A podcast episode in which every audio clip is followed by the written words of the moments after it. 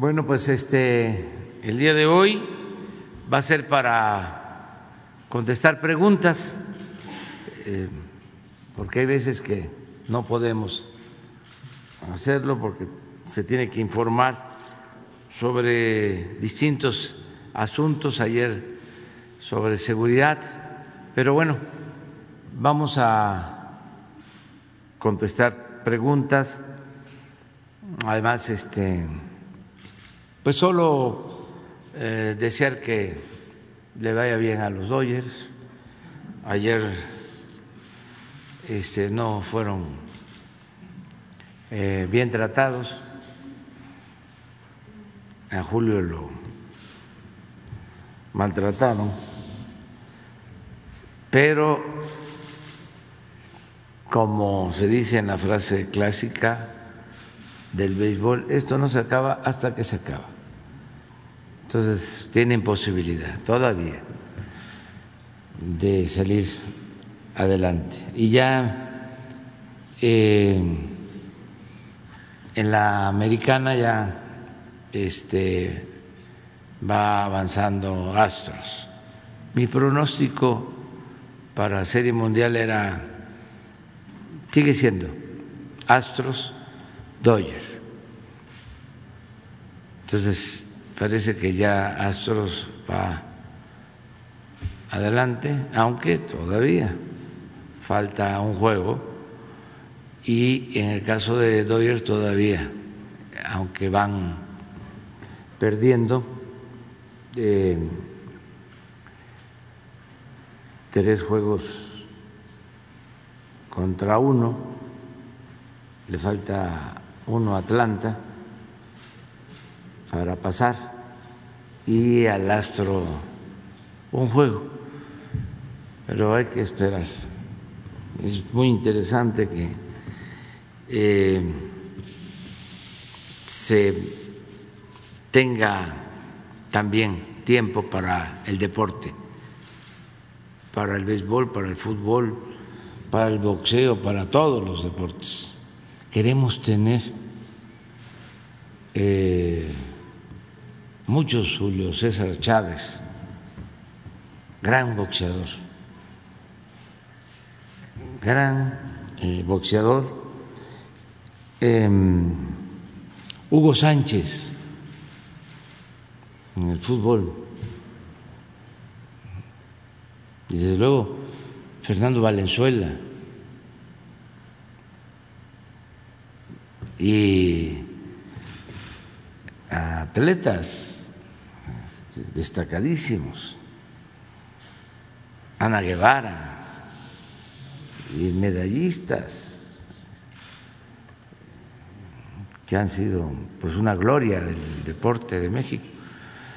Y el deporte que se debe de practicar todos los días, caminar, movernos.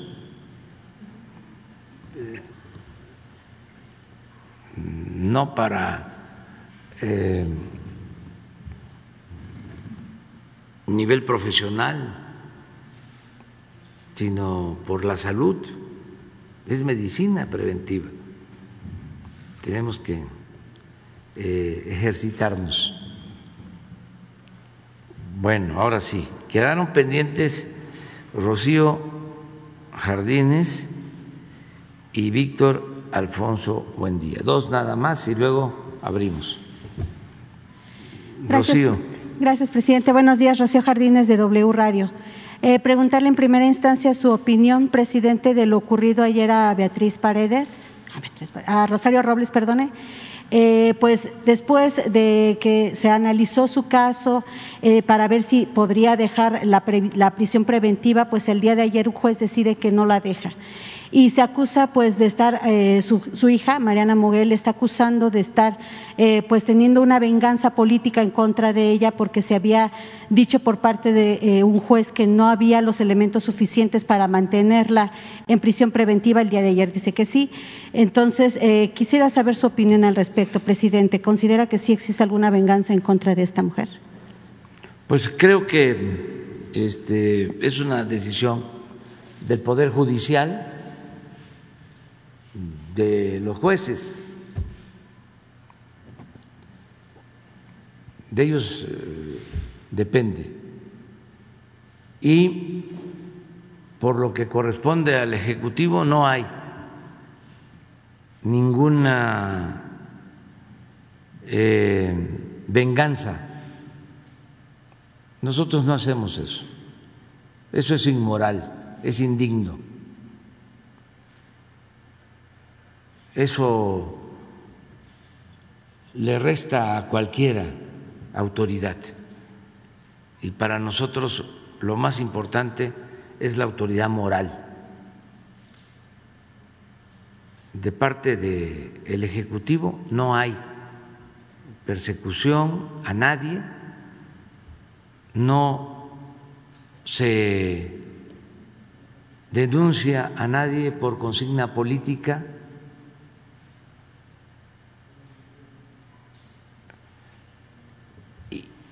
Y, estos asuntos los trata en primera instancia la Fiscalía, que es un poder autónomo, y luego el Poder Judicial. Los jueces pertenecen al Poder Judicial. Los magistrados al Poder Judicial. Los ministros al Poder Judicial. Hace falta eh, informar más, orientar más, porque en el antiguo régimen no se informaba sobre el funcionamiento del gobierno. Y ayer, antier, hablábamos de que la costumbre era de que el poder lo concentraba el presidente. Y esto viene de lejos. Esto se arraigó con el porfiriato. Él era el poder de los poderes. Y de ahí viene también la simulación política, porque en la Constitución se establecía la división, el equilibrio entre los poderes, pero en la práctica, en la realidad, los poderes legislativo o judicial eran apéndice estaban subordinados. Entonces el presidente era el que ponía a los diputados, a los senadores, a los jueces, a los magistrados, a los ministros,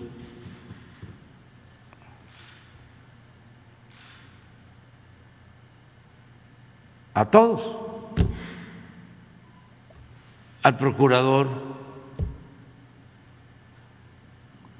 Entonces, eso es lo que quedó en el imaginario colectivo.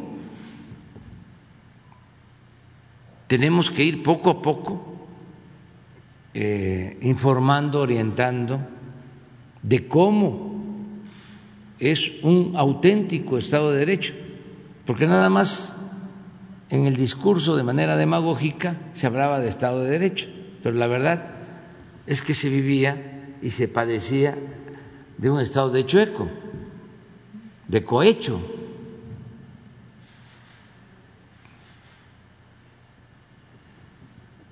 Entonces, en el caso de Rosario Robles, es un asunto del Poder Judicial, es el que resuelve. Y si el juez este,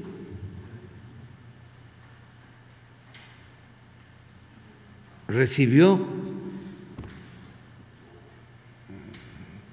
una orden o actuó por consigna, debería de ser sancionado, porque los jueces tienen que actuar con autonomía. A nosotros nos están ahora eh, resolviendo casos en el Poder Judicial en los que no estamos de acuerdo, que antes no pasaba, antes no sucedía, pero que esto muestra ya que se avanza en la separación de los poderes. Ayer, por ejemplo, se comentaba aquí de una resolución para que se puedan comercializar los eh, cigarros electrónicos, sí, y los argumentos que da la Corte son realmente, desde mi punto de vista, muy endebles. Pero es la resolución de la Corte. Nosotros opinamos distinto. Tan es así que vamos a presentar una iniciativa legal para combatir eso. Porque consideramos que afecta a la salud. Y lo dije ayer y lo repito ahora, y lo mercantil no puede estar por encima de la salud del pueblo. Entonces eso es lo que te puedo comentar.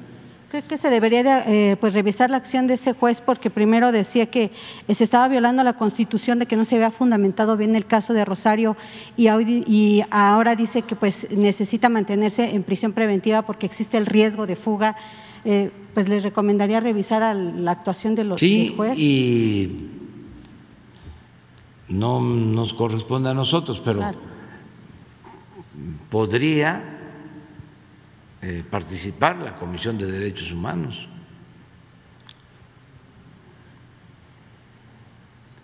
nacional y internacional. Muy bien. Se tiene que acudir a todos los medios. Cuando hay una inconformidad, cuando se piense que hay una injusticia. Gracias. Por otro lado, presidente, preguntarle eh, su opinión acerca de cómo está avanzando de alguna forma demasiado lenta el caso de Emilio Lozoya. Eh, que bueno ha señalado a diversos exfuncionarios, sin embargo no ha, no ha habido resultado de nada.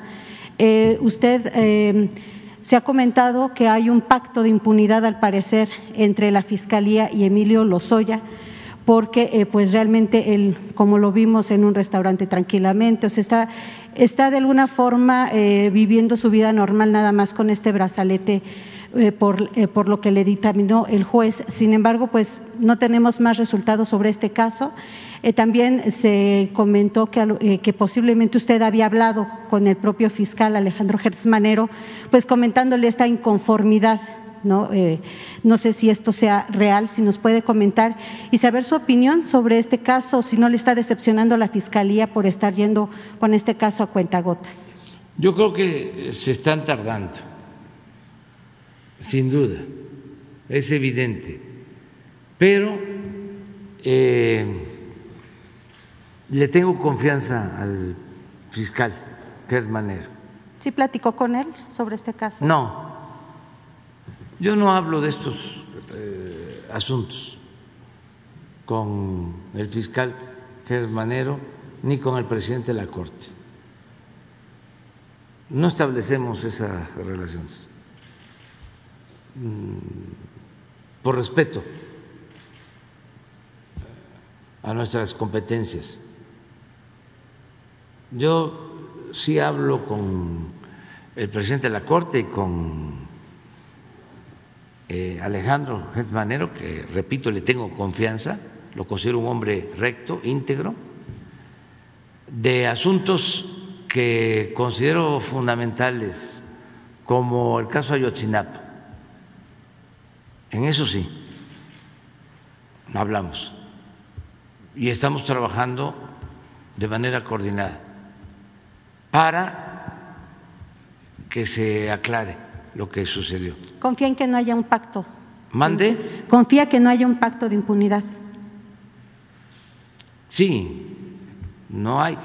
Lo que existe es un procedimiento, un procedimiento que se aplica en Estados Unidos desde hace tiempo, no se aplicaba en México más que a jefes de la delincuencia organizada y se empezó a aplicar para delincuentes de cuello blanco que consiste en que haya testigos protegidos, les llaman en Estados Unidos, y aquí se les llama el criterio de oportunidad. Entonces se pueden acoger a eso, a cambio de dar información para investigar sobre hechos de corrupción que tienen que ver con crímenes y eh, llegar arriba, esclarecer todo. Hay dos casos, ¿no? Por ejemplo, en Estados Unidos acaban de dar a conocer, no sé si los medios lo difundieron, no creo porque los medios protegen, la mayoría de los medios en México protegen a García Luna y a los que están siendo investigados en Estados Unidos. Pero hace dos días, creo, se dio a conocer que una agente vinculada a García Luna, el encargado de, de la inteligencia durante el gobierno de Calderón, ya se declara culpable.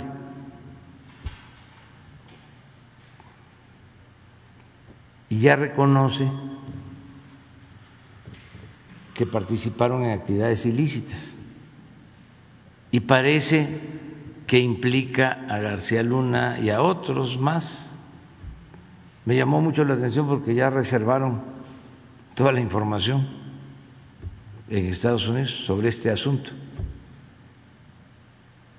Y lo estoy diciendo aquí para que la gente se entere que está sucediendo esto. Porque si le pregunto o le preguntamos a la mayoría de los mexicanos si sabía, como aquí no se difunde esto, no sale en la televisión,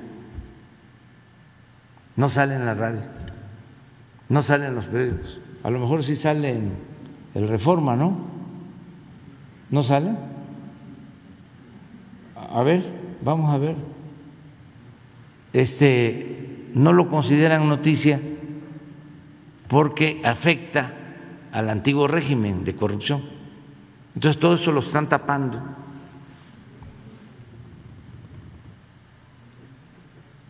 Ese es un caso. ¿Para qué hace esto este señor y se declara eh, culpable? Porque quiere una disminución de su pena o castigo. Esto lo hacen, bueno, lo hicieron cuando Odebrecht, el dueño de Odebrecht, negoció una reducción de su pena a cambio de informar todo. Y con esa información se fueron a la cárcel presidentes de países y ministros. Sí, caso por el cual está siendo señalado Lozoya. No, esto es la investigación que inicia en Estados Unidos, a eso me refiero. incluso el caso de Odebrecht, no es que haya iniciado aquí. Aquí este, lo ocultaron durante años. Estaba el escándalo este, mundial y aquí no se decía nada, incluso el Instituto de la Transparencia cerró el caso, o mejor dicho, declaró de que no podía transparentarse el expediente o tratarse el tema. El Instituto de la Transparencia, por todos los enjuagues que habían y que siguen habiendo arriba del poder económico con el poder político, lo que existía. Entonces, ese es un asunto. Y en México, el caso Lozoya, este, es parecido. Él se declara culpable y dice, yo eh, recibí dinero o repartí dinero a legisladores para que votaran por la reforma energética. Por eso no se dicen esas cosas. Y la Fiscalía lo acepta como testigo protegido o este eh, otro criterio de oportunidad le otorga y entonces eh, le da em, esta oportunidad de no ir a la cárcel, sino de tener un brazalete para que esté informando. Y él es el que ha dado toda la información, a quién le dio el dinero, por órdenes de quién, cuál es el origen de ese dinero, y están involucrados pues legisladores de partidos y es realmente pues eh, un caso muy vergonzoso de corrupción mundial, porque ¿en qué país se compra a los legisladores para que voten por una reforma? ¿Y esta tardanza no le afecta su combate a la corrupción, presidente? No, este, no le hace que tarden, pero que se conozca toda la verdad. A veces la justicia tarda, pero llega. Entonces yo sí tengo confianza de que aunque estén tardando, no debería de ser así, pero entiendo de que tienen que tomar declaraciones, los abogados, pues imagínense los eh, abogados de legisladores y de gente influyente. Son pues eh, muy diestros. Y entonces están este, defendiendo. Y no solo es la defensa jurídica, los medios. Esto de la foto de el señor Lozoya, pues se difundió en todos lados. Y diciendo este no hay justicia, eh, también desacreditando a Lozoya, yo no lo estoy defendiendo ni lo considero una blanca paloma, nada más estoy narrando los hechos de cómo los que se sienten afectados, le dieron vuelo a la foto para restarle credibilidad. Esto tiene que ver no con lo jurídico, sino con lo político. Pero la Fiscalía, pues lo que tiene que hacer es investigar y no solapar nada, sea quien sea, no debe de haber impunidad. Y también no fabricar delitos, que es lo otro. El que no recibió dinero o el que está siendo víctima de una acusación falsa, si lo están calumniando, pues no tiene eh, que preocuparse, eh, se tiene que defender y al final se tiene que saber la verdad. Yo he padecido eso, pero mucho. Bueno, hasta me desaforaron por consigna. Le habló presidente Fox al presidente de la Suprema Corte de Justicia, Azuela, en aquel entonces, una vergüenza, nieto del gran escritor, que llega a ser presidente de la Corte y se somete ahí ni siquiera por dinero, sino por afinidad ideológica, por conservadurismo. Llegaron al extremo los ministros de ese entonces de sacar un manifiesto en contra mía.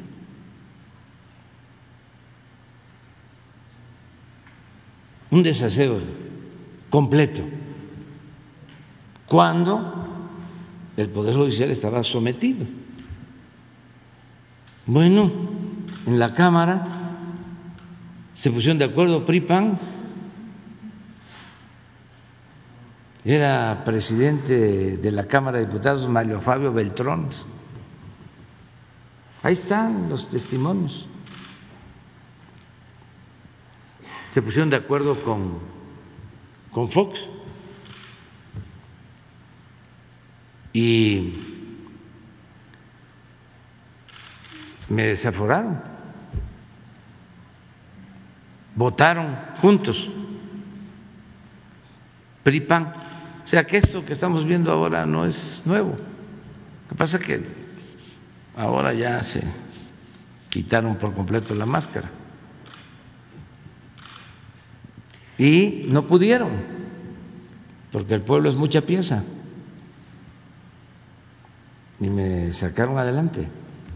Entonces, es lo que tiene que hacer todo el que es eh, víctima de una injusticia, tiene que luchar y no permitirlo, y denunciar, y no rendirse.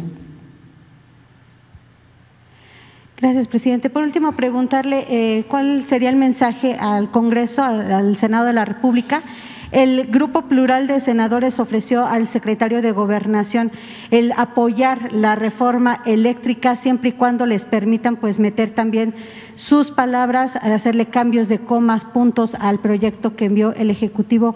¿Cuál sería su opinión al respecto? Porque pues siguen insistiendo en que esta reforma podría generar eh, pues la huida de inversionistas. la International Chamber of Commerce de México estimó eh, que esta aprobación podría dejar un impacto negativo de al menos 44 mil millones de dólares, presidente. Gracias. Bueno, que este, la reforma eléctrica conviene al país y es la oportunidad para que la Comisión Federal de Electricidad se fortalezca, que es una empresa pública, porque lo que buscaba el neoliberalismo los corruptos era destruir las empresas públicas, privatizarlo todo, convertir lo público en privado. Es socializar pérdidas y privatizar ganancias. No les importaba el pueblo. El propósito era saquear, robar, hacerse grandes con la riqueza mala vida. Nada más que pomposamente a eso se le llama política económica neoliberal o tienen otros eufemismos para esconder lo que en realidad es robo o tratar de esconder. Hablan de desincorporación de empresas no estratégicas. Eso lo usaron mucho para la privatización. O abrir el mercado. O eh, promover la inversión extranjera.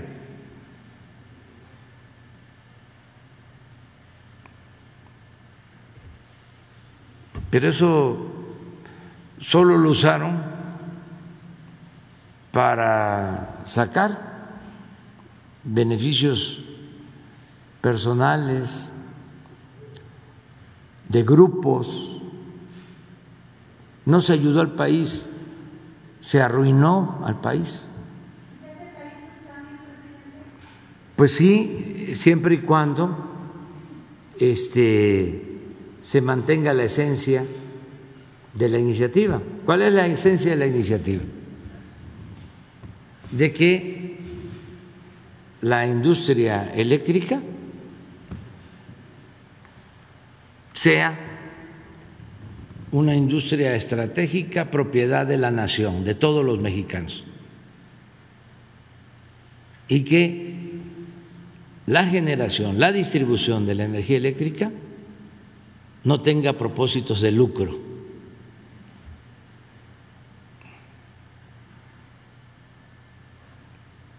Si eso se sostiene, la rectoría del Estado en el manejo de la industria eléctrica, adelante. Lo otro, el litio,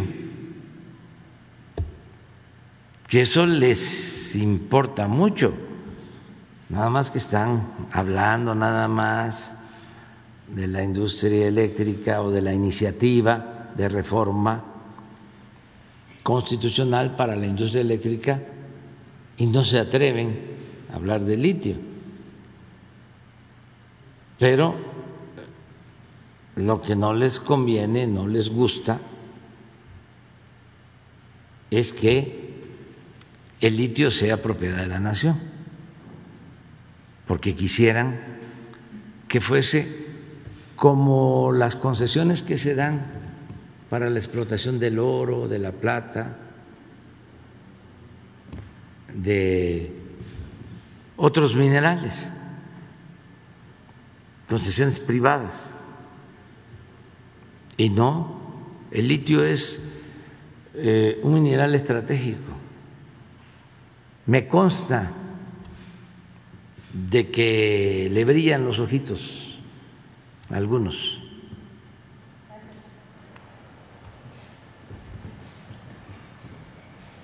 Víctor Alfonso, buen día. Gracias. Buenos días, señor presidente. Víctor, buen día para Víctor Blogs y México en forma de YouTube. Hablando de concesiones, señor presidente, eh, ¿usted considera que por la política neoliberal eh, el país quedó rezagado en conectividad eh, de Internet? pues prácticamente que ahorita a lo mejor no podríamos tener el 100%, de conectividad en algunos municipios o estados del, país.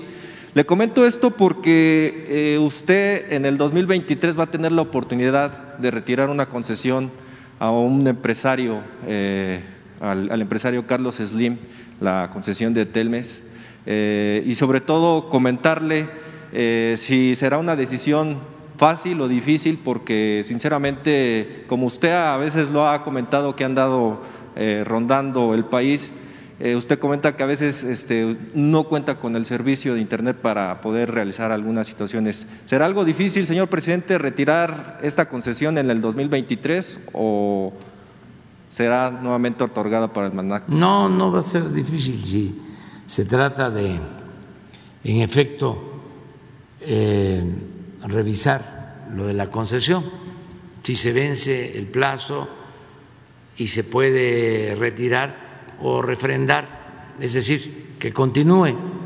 Eso lo vamos a analizar en su momento, pero no hay eh, interés en retirar concesiones. Lo... que sí vamos a buscar es que se eh, mantenga un compromiso social, porque en el caso del Internet como en el caso de la industria eléctrica, en otros tiempos, y es a lo que nos quieren este, regresar, dicen que nosotros estamos representando el pasado, pero no, quienes representan el pasado son los que quieren eh, seguir dominando México y oprimiendo al pueblo. En el caso de, de la electricidad es muy interesante la historia de cómo no estaban electrificados los pueblos porque eran empresas privadas las que predominaban en el sector eléctrico a lo que nos quieren regresar, a lo que nos regresaron, pero afortunadamente este, se dio el cambio, porque ya eh, después de que no intervenía el sector privado en la industria eléctrica, ahora tienen el monopolio prácticamente del mercado eléctrico las grandes empresas, corporaciones eh, comerciales, que ya se ha dicho aquí, los Oxos, todo eso, este, pues no le compran energía a la Comisión Federal de Electricidad. Ellos supuestamente producen su propia energía con subsidios y este pagan menos que lo que pagan los usuarios eh, en México, las familias. Entonces, ¿qué pasaba eh, cuando el gobierno del licenciado Adolfo López Mateos, en los años 60, pues eh, no estaba electrificado el país y el presidente, a través de su secretario de Hacienda, Antonio Ortiz Mena, les dijo a estas grandes empresas, ustedes no van a electrificar los pueblos, porque no les va a resultar rentable, porque ustedes buscan el negocio, pero el Estado tiene una responsabilidad social y el que los pueblos se electrifiquen significa progreso y justicia, o progreso con justicia. Entonces, como ustedes no van a poder electrificar, vamos a ponernos de acuerdo y les pagamos por sus empresas Así fue. Hubieron indemnizaciones y se nacionalizó la industria eléctrica. Y a partir de ahí comenzó un plan de electrificación de todos los pueblos. Y hoy México gracias a eso, tiene el servicio de energía eléctrica hasta en los pueblos más apartados. El porcentaje que queda sin electrificar es mínimo. Pero esto comenzó en los años 60 del siglo pasado. Estamos hablando de 60 años. Bueno, eso que se avanzó comenzó a tener un retroceso porque en la Constitución quedó establecido eh, de que la distribución de la energía eléctrica correspondía exclusivamente a la nación, a la Comisión Federal de Electricidad, la generación y la distribución. Con Salinas cambiaron eso, utilizando una ley secundaria, y empezó la privatización. Y empezaron a cerrar plantas de la Comisión Federal de Electricidad y lo que buscaban, y es el propósito todavía, era quebrar por completo, arruinar a la Comisión Federal para que todo el mercado de la industria eléctrica quedara en manos de particulares, de empresas, sobre todo extranjeras, españolas en particular, empresas que sobornaron a funcionarios corruptos, que se los llevaron a trabajar. El caso de las empresas españolas em, que a la secretaria de Energía de Felipe Calderón se la llevaron de empleada al mismo Felipe Calderón. Se lo llevaron al Consejo de Administración. Esas empresas españolas eh, contrataban a ex eh, ministros, no solo en México, en España, en todos lados, y a expresidentes. O sea, es un mecanismo de soborno para tener influencias y acaparar el mercado, vender la luz a precios elevadísimos, como está sucediendo en España. Estas empresas están este, eh, vendiendo la luz carísima y era el modelo que deseaban continuar eh, imponiendo en México. Por eso es esta iniciativa que enviamos de reforma eléctrica. Bueno, eso es regresar al pasado. Si actuáramos quedándonos cruzados de brazos. No, nosotros lo que queremos es que ya nos sigan robando. Tan sencillo como eso. Y que dicen que se va a ir la inversión. No se van. ¿Saben? Eh, el planteamiento que les estamos haciendo en la ley, en la reforma constitucional, que el Estado se quede con el 54% y la iniciativa privada con el 46%. ¿Saben cuánto es el 46% del mercado de México? Es toda la electricidad que se consume en Argentina. en un país de 50, 60 millones de habitantes. Entonces, deberían de estar agradecidos, nada más que no tienen llenadera, se quedaron con la mala costumbre de robar a manos llenas. porque no es una expropiación, no es una nacionalización. Es decir, necesitamos nosotros fortalecer a la Comisión Federal de Electricidad, porque si no, no vamos a poder garantizar precios justos en la energía eléctrica. Tiene que haber orden. La política se inventó, entre otras cosas, para poner orden en el caos. Y esa es la función del Estado.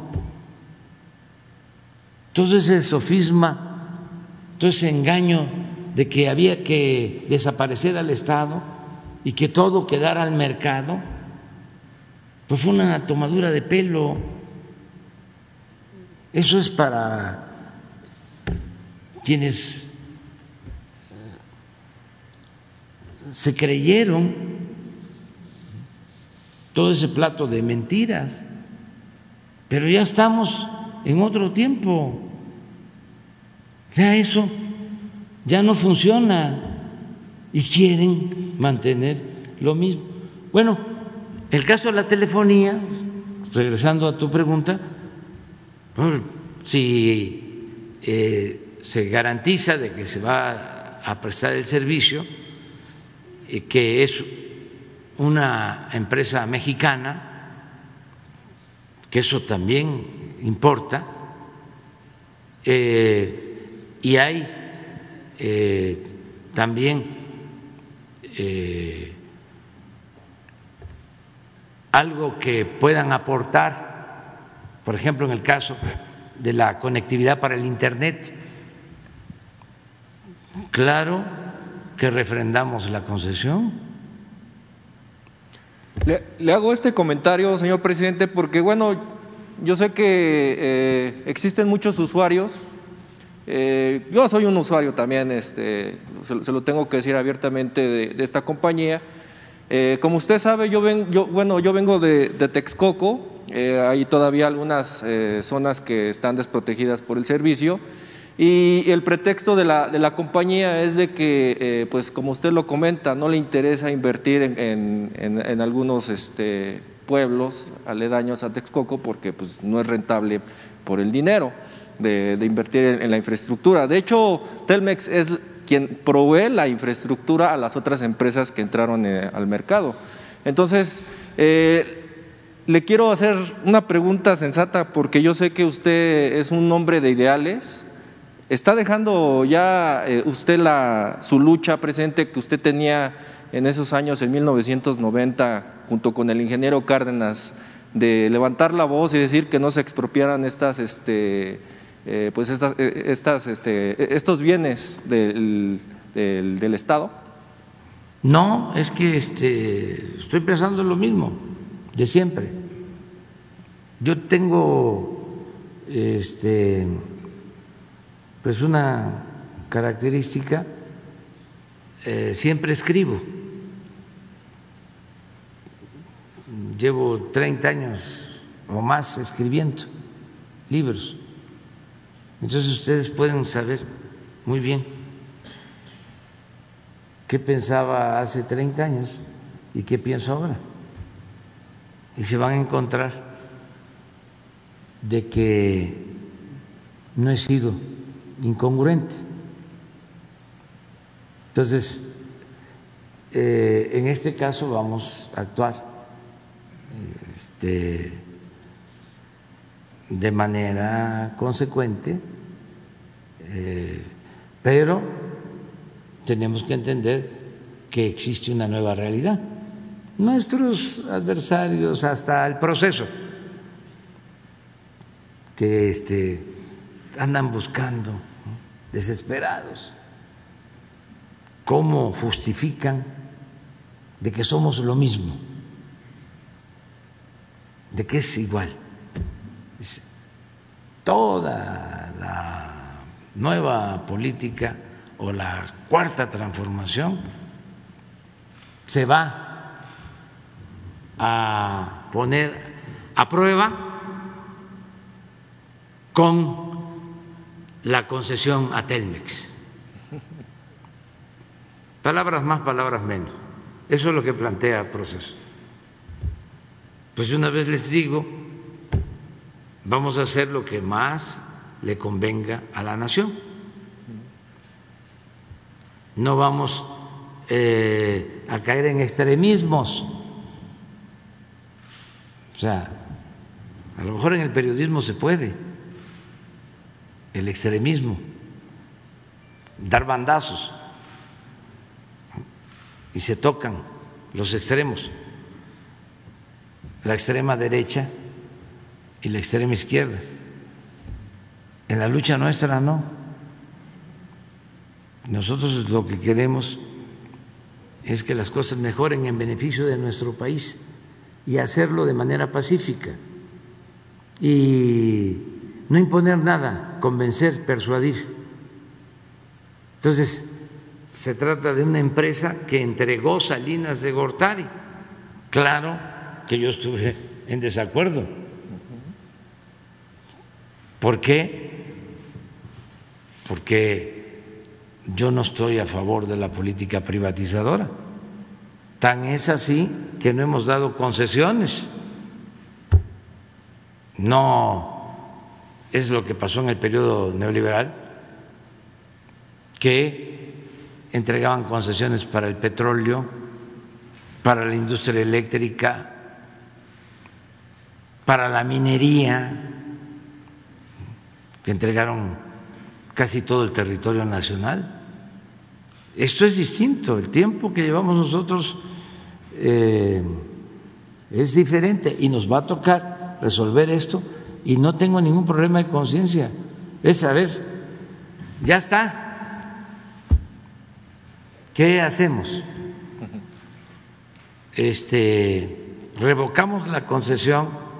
A ver, se lo dejamos de tarea a la gente. Revocamos la concesión. Y el Estado se hace cargo O, que eso es lo que yo pienso, se mantiene la concesión buscando que haya compromisos en beneficio de la población, ya sea en tarifas, pues ya sea que se amplíe la red para que tengamos Internet, todos, o llegar a un acuerdo. Eso es lo que eh, va a estar en cuestión. Yo no soy eh, partidario, o sea, quizá si me hubiese tocado a principio del gobierno, a lo mejor, sí, como lo estamos haciendo con los bancos. Como parte de la política privatizadora, no dejaron ni un banco, dejaron un banquito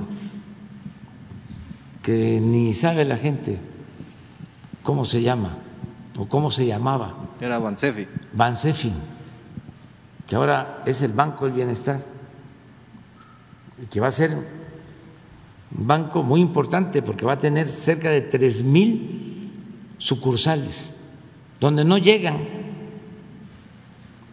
los bancos comerciales. Nos costó trabajo conseguir la autorización, porque ustedes creen que a los del Banco de México les gusta el que haya un banco fuerte del Estado? No, si ellos se formaron en la idea de la privatización, si lo que más afectó del modelo neoliberal fue el que les lavaron el cerebro con todo respeto. Y lo único que aprendieron fue a que era mejor el sector privado que el sector público y que había que diluir al Estado y dejar todo al sector privado. Entonces nos costó incluso en Hacienda, aquí, adentro, porque fueron 36 años de política neoliberal. Bueno, ya empezamos, pero tenemos que operar 2.700 sucursales. Vamos a tener como 3.000 en todo el país para que la gente pueda tener cerca un banco, porque es lo mismo del Internet y lo mismo de la industria eléctrica. De hecho, o sea, ¿por qué no hay bancos en los pueblos? Porque pues no les es rentable a los banqueros. Les puede resultar más rentable vivir de las comisiones que cobran, no el servicio bancario. Entonces, por eso lo tiene que hacer el Estado. Pero bueno, de las 2.700 sucursales que tenemos que construir, llevamos construidas alrededor de 1.500. Y eso que contamos con los ingenieros militares. Pero vamos a tenerlas listas, operando, porque se requiere también que haya comunicación de Internet, Exacto. que no es un asunto fácil, porque no hay Internet en el 80% del territorio nacional. Es un gran atraso. Son de las cosas que tenemos que resolver. Entonces, a finales del año que viene, tenemos que tener operando las 2.700 sucursales y requerimos cuando menos un año o dos para eh, fortalecer la operación y dejarlas bien, porque toco madera, ayer se reunió Claudio X González y el de la Coparmex eh, ya para llamar a que nos van a quitar el gobierno en el 24. Ya vamos de gane porque antes decía, decían que nos iban a ganar en el, la revocación del mandato el año próximo, pero ya se arrepintieron. Este, ahora va a ser hasta el 24. Pero bueno, imagínense si estos llegan, desmantelan todo. Entonces necesitamos dejar consolidado del Banco del Bienestar. Entonces, no es un asunto fácil, lleva tiempo, son cambios incluso de mentalidad, este, es estar formando eh, nuevos cuadros, servidores públicos que estén pensando en el interés general, que estén pensando en los negocios públicos, no que estén pensando en la corrupción, no que estén pensando en los negocios privados, no que sean empleados de las grandes corporaciones, de las empresas, que tengan emoción social, que le tengan amor al pueblo, que tengan convicciones, que tengan ideales, que tengan principios, que sean honestos. Eso es la transformación. Entonces todo eso lleva. Ahora, imagínense si yo en el 23, 2023, decido, se expropia o no se expropia, no se, eh, se retira renueva la concesión. la concesión, la vamos a manejar nosotros la empresa, pues no son tamalitos de chipilín. O sea, y que me van a medir si somos neoliberales o no. Por eso no me preocupa. Yo tengo mi conciencia tranquila, yo sé lo que le conviene al país. Y sé también que son procesos que se tienen que ir dando poco a poco yo quisiera avanzar más, no puedo porque este, fue mucho tiempo de atraso, de saqueo, además de eh, manipulación, muchísimo tiempo. Eh, afectaron dos generaciones. En las universidades públicas, hasta la UNAM se volvió eh, individualista, eh, defensora de estos proyectos eh, neoliberales. Perdió su esencia de formación de cuadros, de profesionales para servir al pueblo. Eh, es, ya no hay los economistas de antes, los sociólogos, los politólogos, los abogados, ya no hay derecho constitucional, ya el derecho agrario. Es historia, el derecho laboral, todo es mercantil, civil, penal, todo es esto.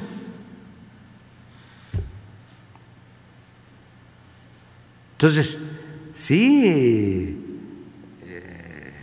fue un proceso de decadencia.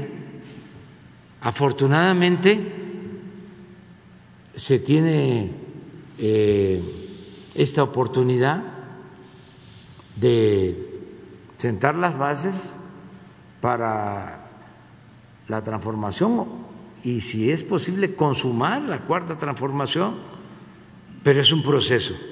Tiene uno que remar contra la corriente pues esto que estamos hablando los medios, los que antes callaban, que jugaban un papel para mediatizar, para tener eh, desinformada a la gente, ahora los tenemos en contra. A mí me da muchísimo gusto, realmente lo celebro, el que el pueblo esté tan despierto, o la mayoría del pueblo esté tan despierto, porque si no, no se podría hacer nada.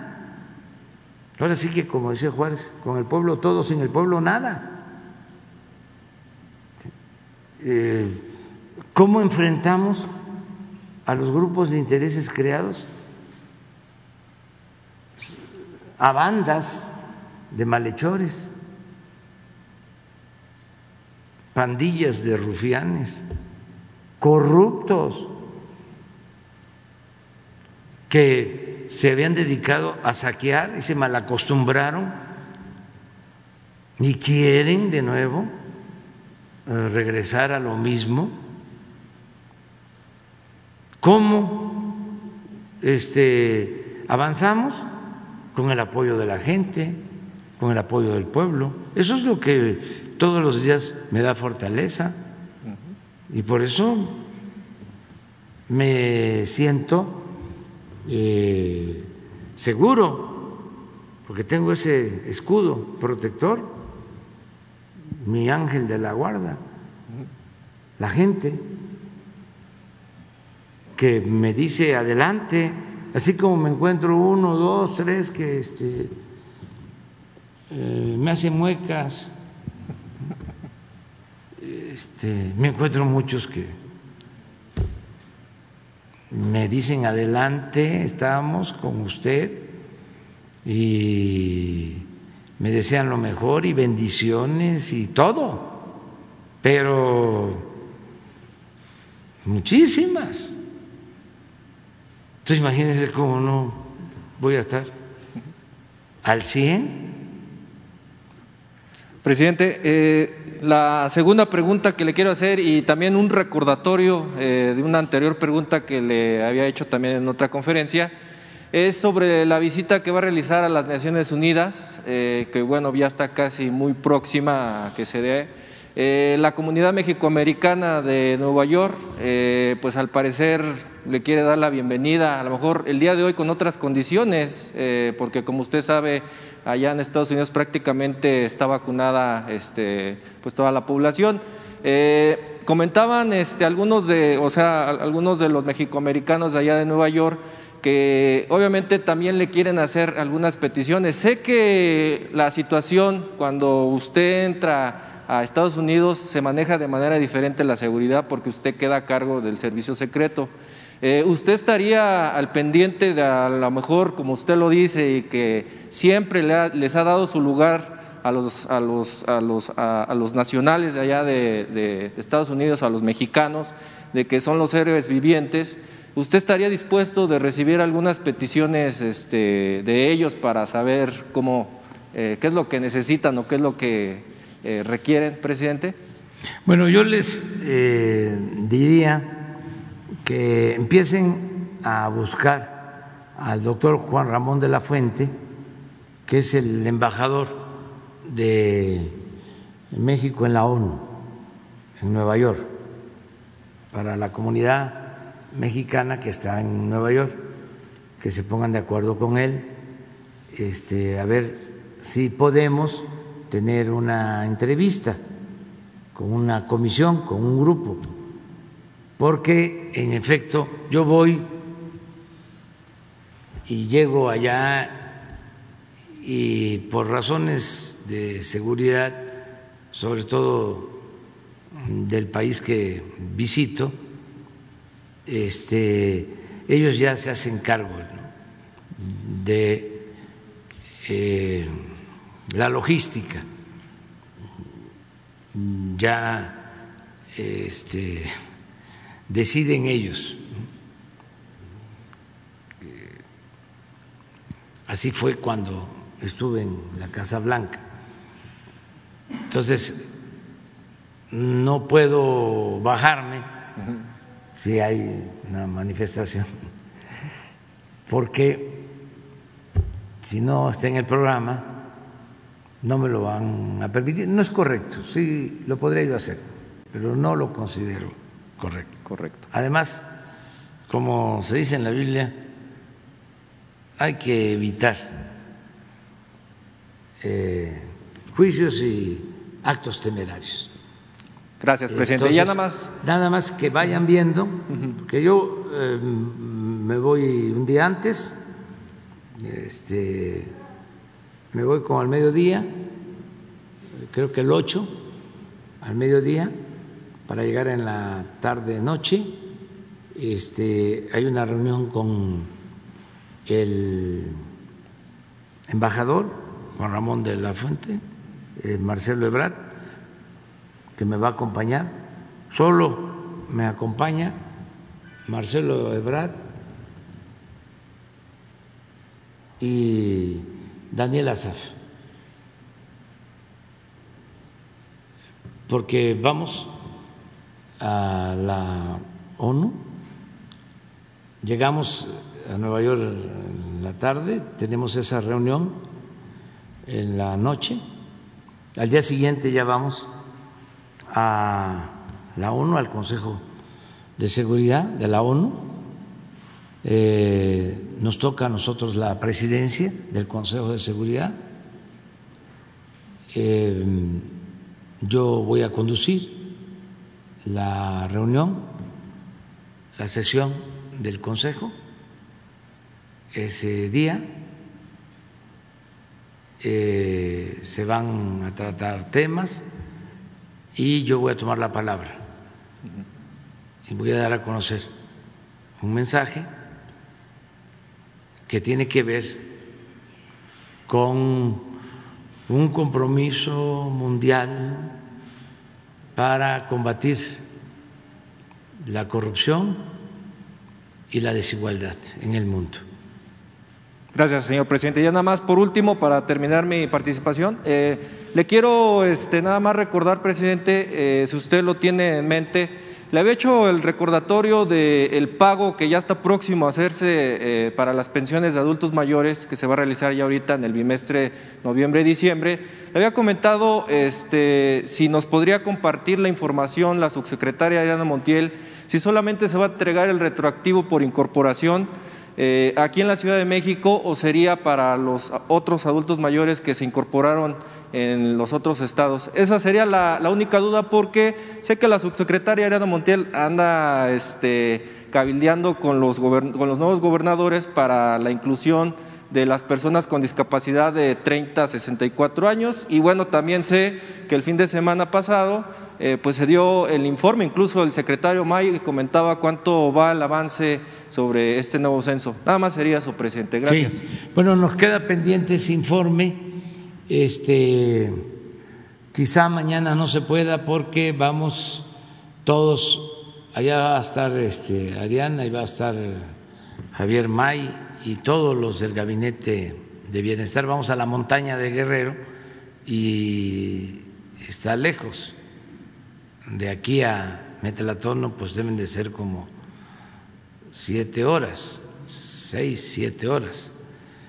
Entonces, este, eh, nos tenemos que ir temprano, pero vamos a invitar a May y a Ariana, porque sí es importante que se sepa cómo se van a ir incorporando los de 65 este, y más, de 65 a 68, eh, cómo se van a ir incorporando y cómo va a ir aumentando también el monto de la pensión, no solo este año, sino hasta el 24. Entonces, quedamos pendientes si lo programamos, Jesús, para la semana próxima ya podemos quedar el miércoles de la semana próxima. De acuerdo. Ustedes dos.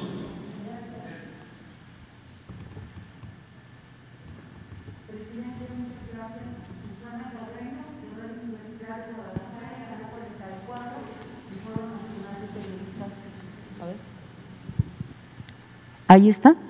Susana Carreño de Canal 44, Radio Universidad de Guadalajara, en Puerto Vallarta y Foro Nacional de Periodistas.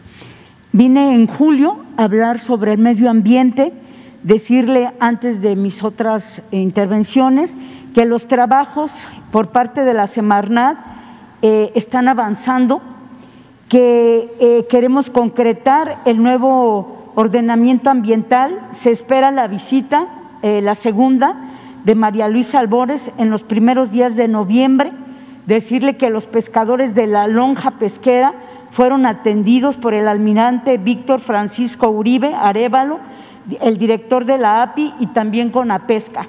Agradecemos la intervención de eh, Leticia Ramírez, muchísimas gracias en el seguimiento a todos los casos que trajimos aquí que tienen que ver con el medio ambiente la atención a los estudiantes de la Federación de Estudiantes Universitarios, al joven Javier Armenta, y se está conformando en todo el estado de Jalisco una red ambientalista para defender nuestro medio ambiente, nuestro entorno, el territorio.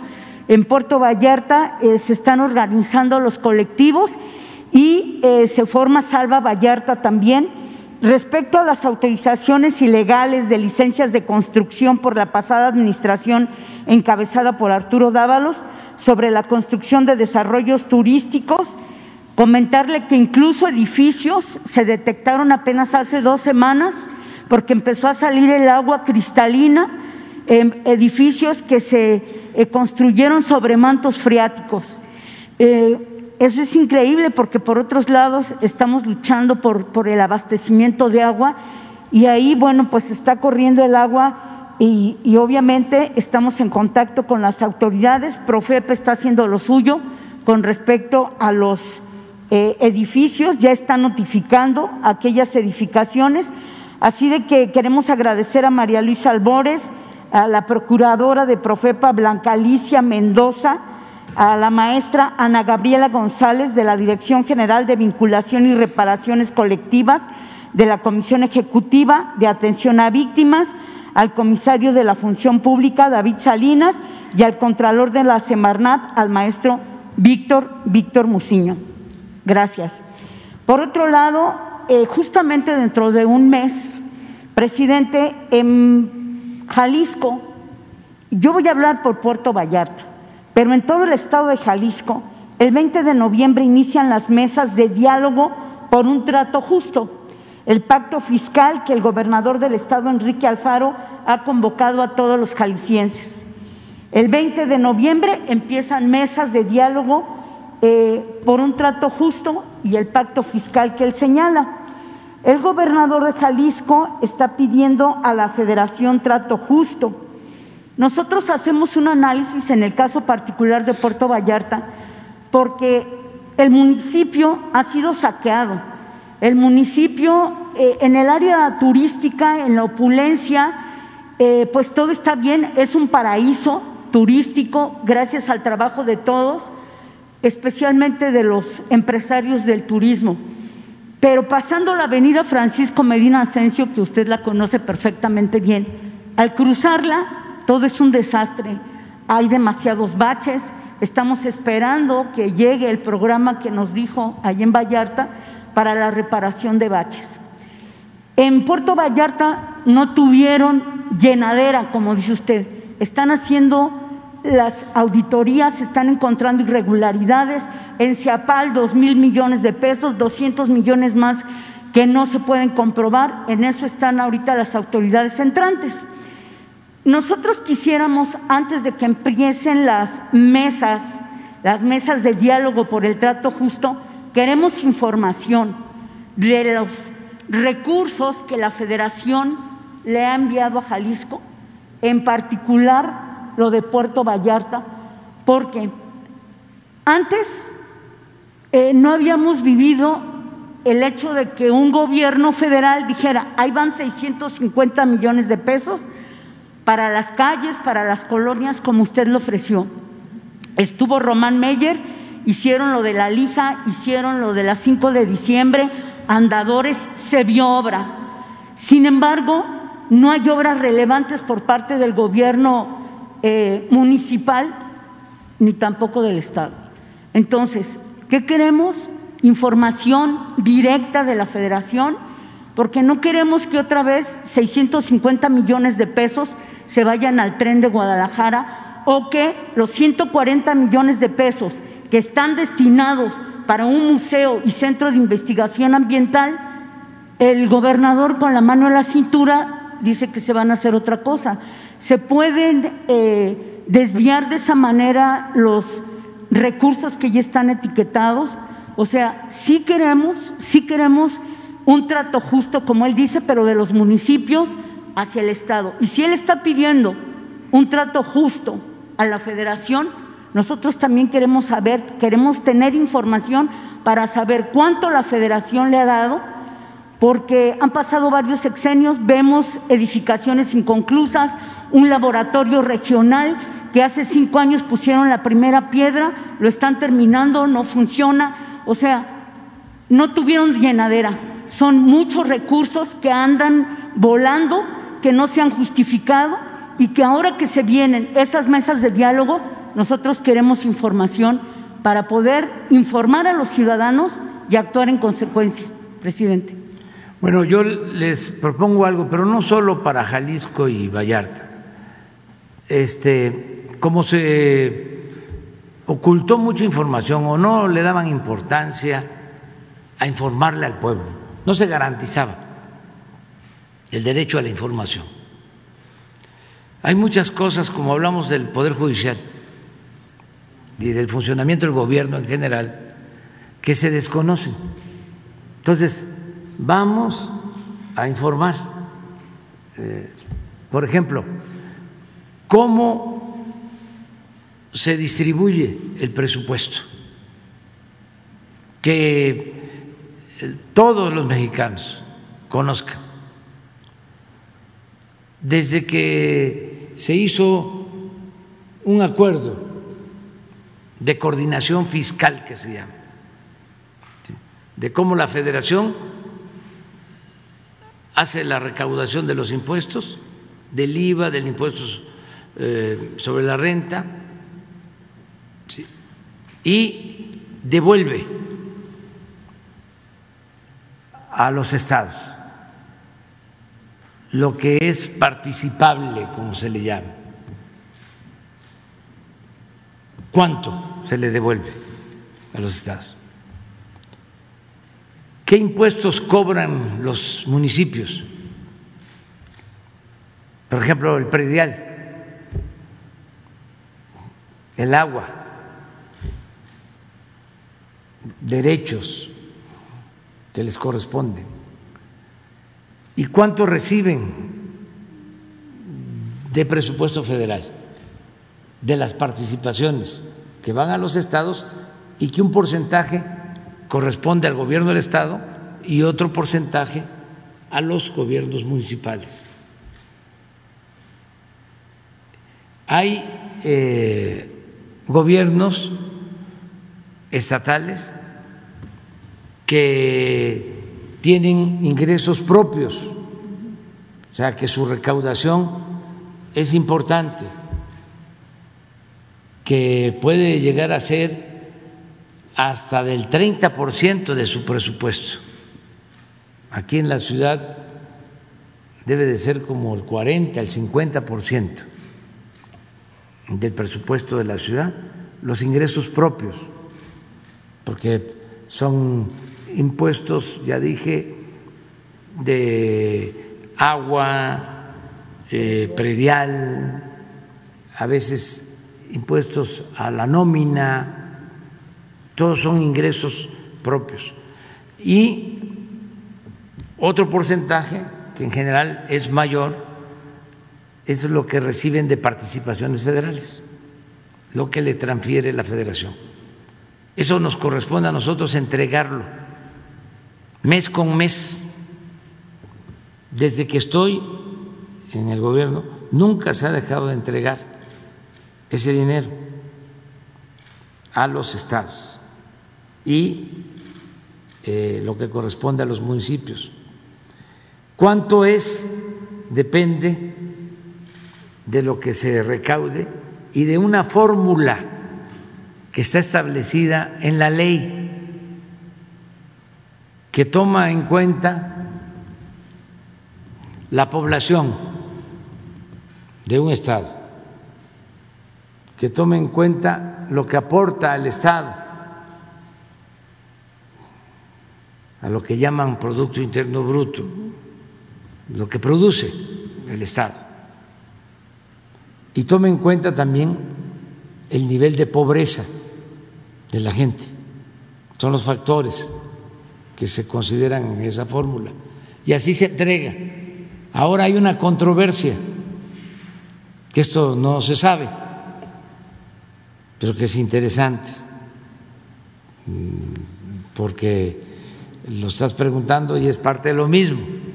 Hay una controversia porque eh, durante algún tiempo, como 20 años, fue creciendo más la población del Estado de México. Y en la fórmula para la distribución se incluyó dar más a los estados con más población.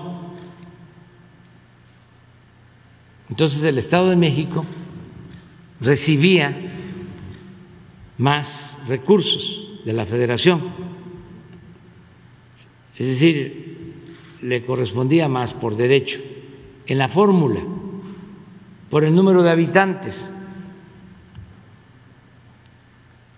Esto significaba darle menos a otros, porque es la misma bolsa, más que se distribuye con una fórmula. ¿Qué sucede? Que en el censo reciente del 2020 aparece menos población en el Estado de México. Y por la fórmula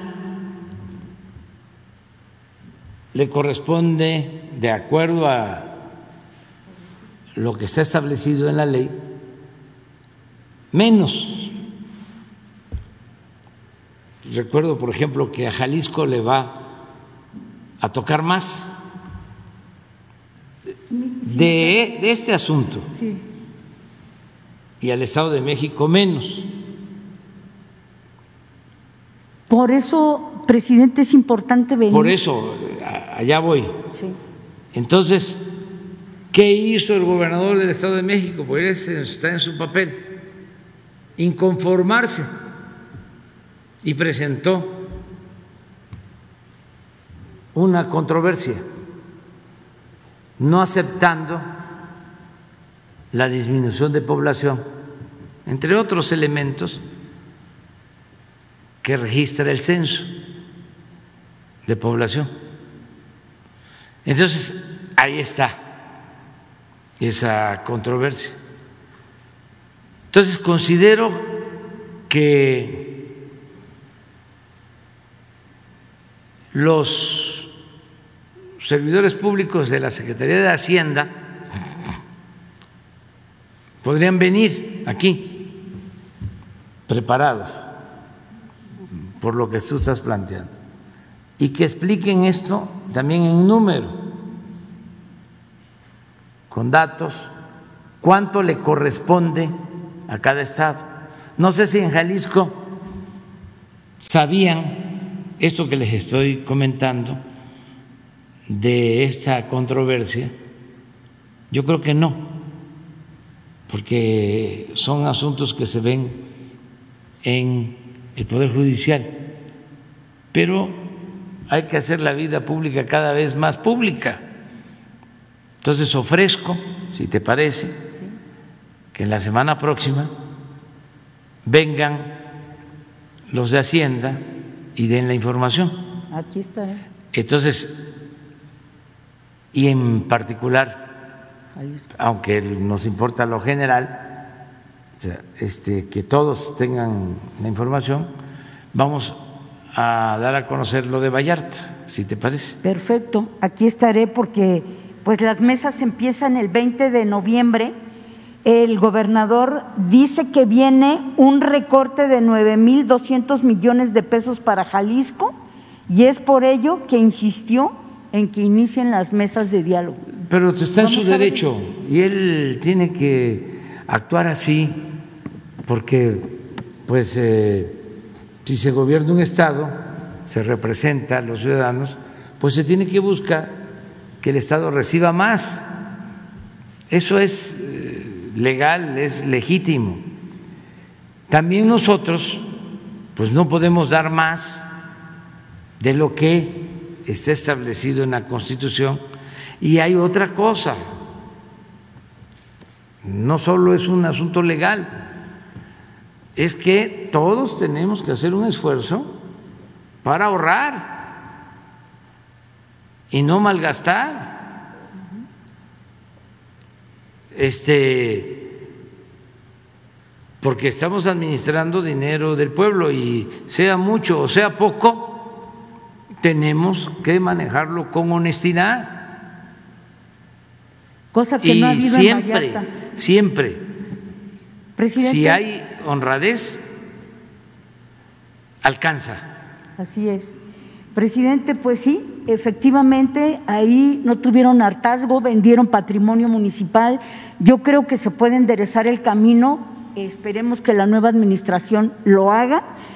Y bueno, eh, también quiero que eh, pedirle que todos esos recursos que de pronto se etiquetan, como fue el caso de los 650 millones, regresen el año que entra a Puerto Vallarta para ver todo lo que nos había ofrecido, que los 140 millones de pesos que la federación, son 120 de la federación y 20 del Estado para un museo y es centro de investigación del medio ambiente. Le han ido a dejar al gobernador a Casa Jalisco firmas y firmas para que respete los recursos y a veces no entiende, ¿no? Pero bueno, vamos a ver qué sucede y aquí estaremos. Finalmente, también comentarle que en Jalisco aún hay 108 maestros afectados por la reforma educativa de Peña Nieto.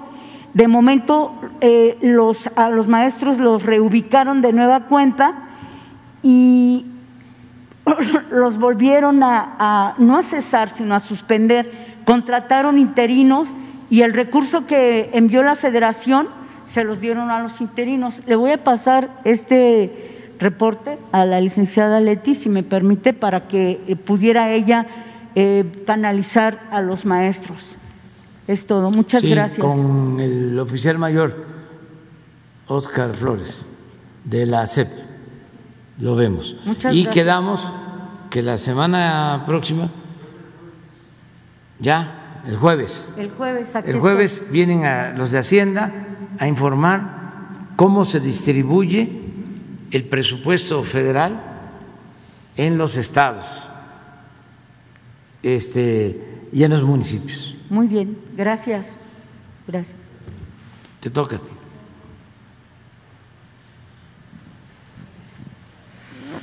Buenos días, presidente. Buenos días a todos. Soy Frida Guerrera, medio independiente, colaboradora de Cultura Colectiva, Fernanda Tapia, entre otros eh, medios de comunicación.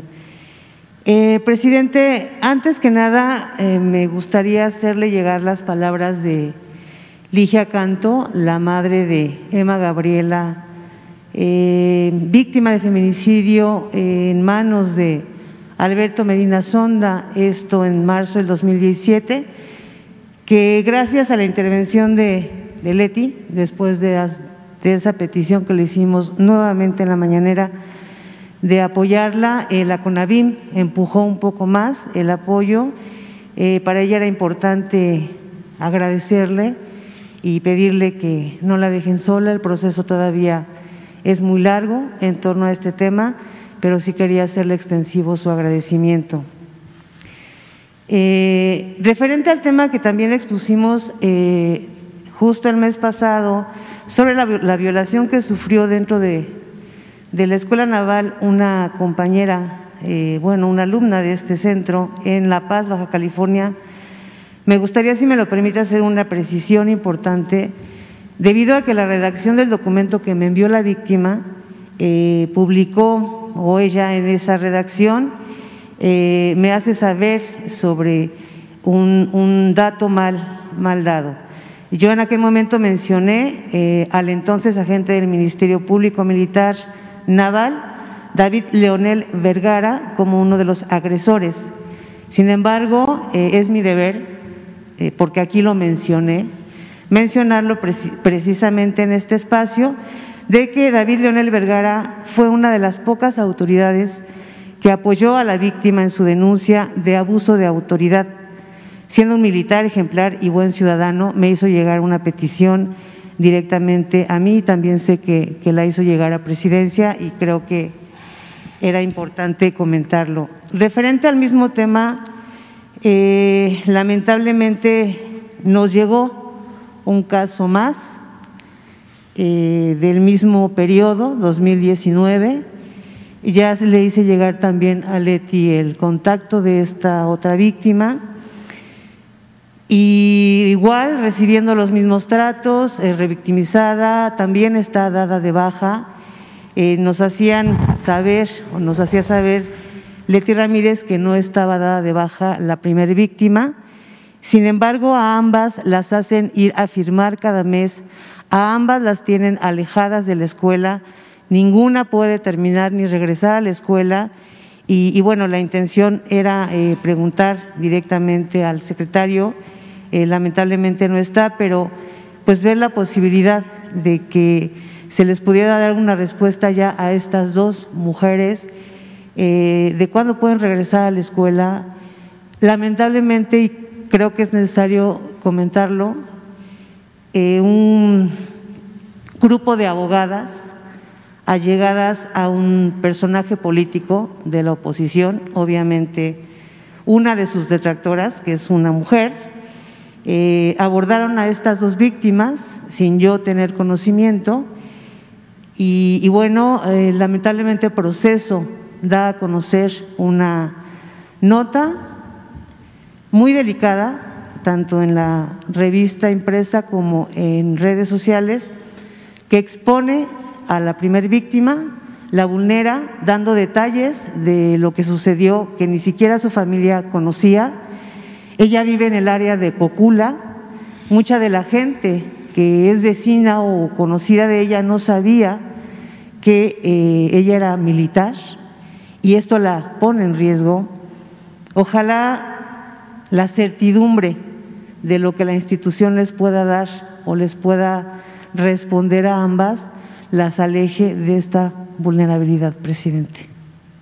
Muy bien, vamos a verlo, este, Frida. Eh,